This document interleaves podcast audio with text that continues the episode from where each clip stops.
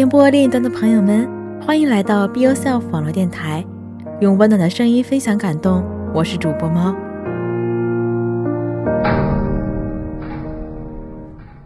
二零一六年的八月十四日，我正坐在开往回家路上的新干线上，听着耳机中传来的音乐声，那是宝儿的那首《Possibility》。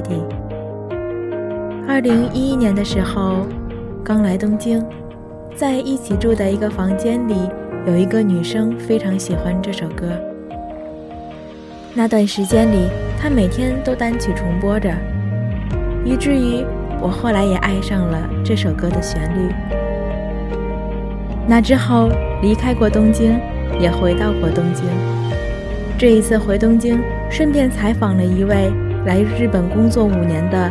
同一个日语社团的小伙伴，他跟我讲到，刚刚来日本的时候口语不好，闹出了很多笑话，以及他第一次去麦当劳点餐的时候搞出的一些趣事儿。我随即脱口一句：“我不信。”因为在我们的日语社团里，他的口语可是首屈一指的。回想起自己刚来日本的时候。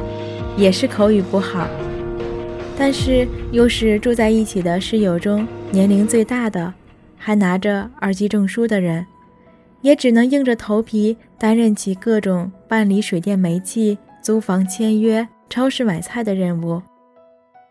那时候张嘴说话时，既怕被对方发现是外国人，又希望对方早点识破，用最简单的日语和我沟通。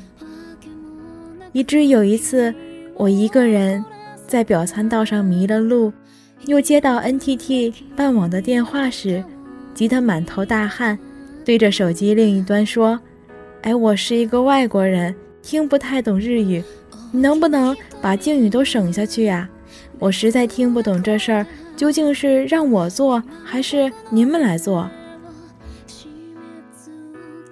慢慢的学会了一些表达方法。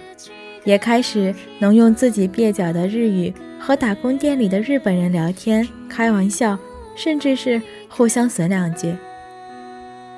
和在同一家店打工的同学之间，我们用一种日本人搞不太懂、中国人不明白的方式交流。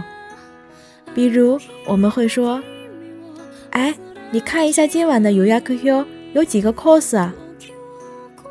哎，那个谁？下个月的 shift 出几天啊？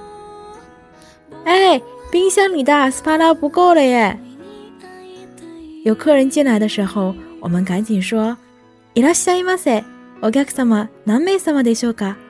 哎，五号桌要三个拿马比的。而和我在同一家店里打工，又是住在一起的好友，他对那些课本中永远不会讲到的单词。 学习能力都特别的强，从店里的日本人大哥嘴里学会了以后，就开始在家里拿我练习。听说他最终还是没能忍住，有一天在学校习以为常的冲着老师也脱口而出了。唯一值得庆幸的是，日本呀，距离天津还是太远，请家长这事儿吧，学校又不包机票。否则，他妈妈每个月都能来开几次家长会。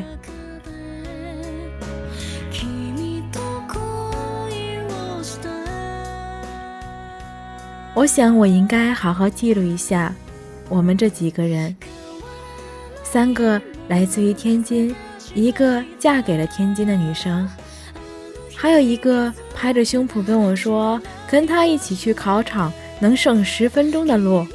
最后走错了考场，两个人都没能考成 N 一的那位学长，还有那一年有一条红色的小内裤染遍了宿舍的所有毛巾，以及在一张桌子上分吃过一条鱼的我们，因为学校有分开住的我们，因为工作相离几个城市的我们，因为未来。隔海相望的我们，转眼间，时间就这样过去了，回想起来，好像总是自己对不住他们。比如每次去东京的时候，蹭住在某些人家里，招摇撞骗、蹭吃蹭喝的日子。在准备就职的那段时间里，一个星期有三天的时间都在东京。也正是因为有这样的好朋友，愿意把家里的一张床腾一半给我，才帮我省下了很多的旅费。每一段时间都经过了一些人，后来他们离开了我们的生活，后来在他们的生活中有其他的人冲淡了我们的身份，但是谁也没有办法把这一段记忆抹掉。东京、新宿、涩谷、代代木、神奈川、百合丘、新小岩，每一个地方的名字都有它独特的意义。对于我来讲，对于我们来讲，感谢你们对我的包容。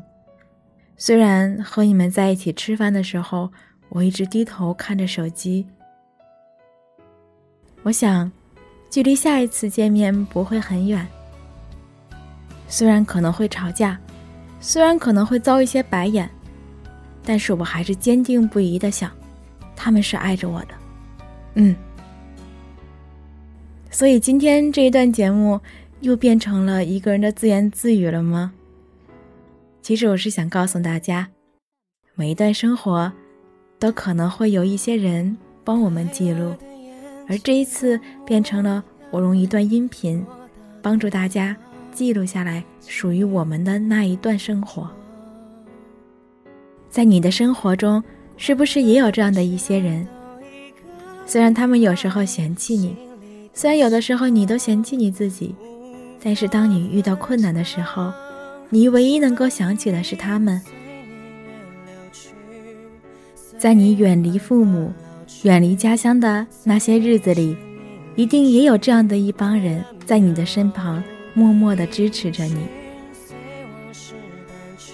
将你的故事告诉我吧，将你对朋友的那份爱，透过我们的电波传到他们的心中去吧。